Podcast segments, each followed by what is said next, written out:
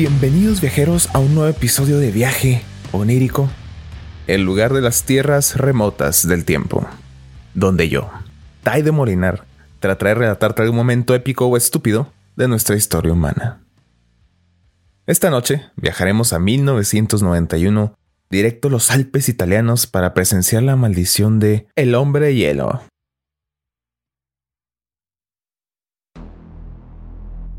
Era septiembre. Una pareja, Helmut y Erika Simon, realizaban una caminata por los Alpes Oitzal en la frontera entre Austria e Italia.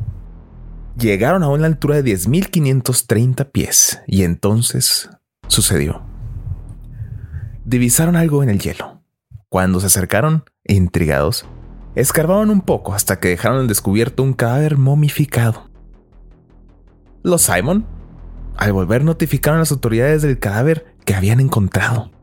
Los funcionarios llegaron a la conclusión de que el cuerpo no debía ser algo más extraordinario que un soldado caído de alguna de las guerras mundiales, pero resultó que no. Pocos sabían de que tenían ante ellos un hombre que falleció hacía 5.300 años. Los científicos que posteriormente analizaron el cuerpo lo apodaron el hombre hielo, o Osti, por el lugar en el que fue encontrado. Quedaron asombrados ante la increíble preservación en la que se encontraba el cuerpo. Su estado permitió a los expertos deducir la causa de muerte que suponen, en un inicio, fue porque cayó en un barranco rodeado de grandes rocas, que al parecer al momento de caer la nieve cubrió su cuerpo por completo, permitiendo que fuera preservado para ser descubierto milenios después. Las momias, generalmente cuando son encontradas en otros lugares del mundo, son cuerpos frágiles y secos, con los huesos prácticamente en polvo. Pero Otzi estaba en unas condiciones tan hidratadas que su carne, huesos y músculos estaban intactos. incluso la momia natural tenía su ojo, cerebro y lengua aún dentro del cráneo, su corazón, hígado y pulmones en su lugar. Era una mina de oro para los científicos quienes han explicado que la razón de que los cuerpos perduren mejor en ambientes helados es por el extraño proceso de liofilización que produce la eliminación del agua del cuerpo, evitando así la ruptura y destrucción de las células que en su lugar son congeladas en los tejidos naturalmente húmedos. La momia de Otzi tenía además en su piel cerca de 50 tatuajes perfectamente preservados con algunos rastros de carbón, lo que llevó a un interesante descubrimiento, a que en su tiempo, los tatuajes no eran hechos con agujas como sucede hoy en día, sino que hacían pequeños cortes para luego frotarlos con carbón, creando así líneas que estaban sospechosamente sobre zonas con heridas y articulaciones. Los investigadores concluyeron que estas marcas tenían un fin médico, quizás de algún tipo de acupuntura o solo para indicar las zonas que dolían al paciente. Con ese increíble mapa pudieron llegar más lejos. Encontraron, por ejemplo, que el hombre presentaba graves problemas de salud. Sus articulaciones presentaban problemas. Sus arterias estaban endurecidas. En su estómago encontraron huevos de parásitos que causan la ahora conocida enfermedad de Lyme, lo que explica algunos arpullidos que estaban aún presentes en la piel y los daños en las articulaciones por la debilidad que ocasiona la enfermedad en las extremidades. Pero su estómago reveló otra valiosa información. Resulta que encontraron 30 tipos de polen y restos de alguna especie de cabra. Y por último, que el hombre tenía dos horas de haber ingerido alimentos antes de morir.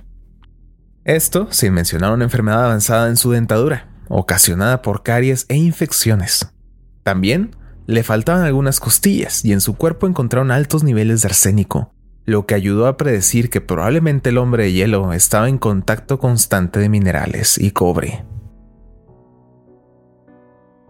Inicialmente, aunque sabían que el hombre había caído de un barranco, en análisis posteriores encontraron una herida de flecha en el hombro. Y aunque fue una hipótesis bastante plausible el que esta fuera la razón de su caída, encontraron después que había señas de un golpe contundente en la cabeza.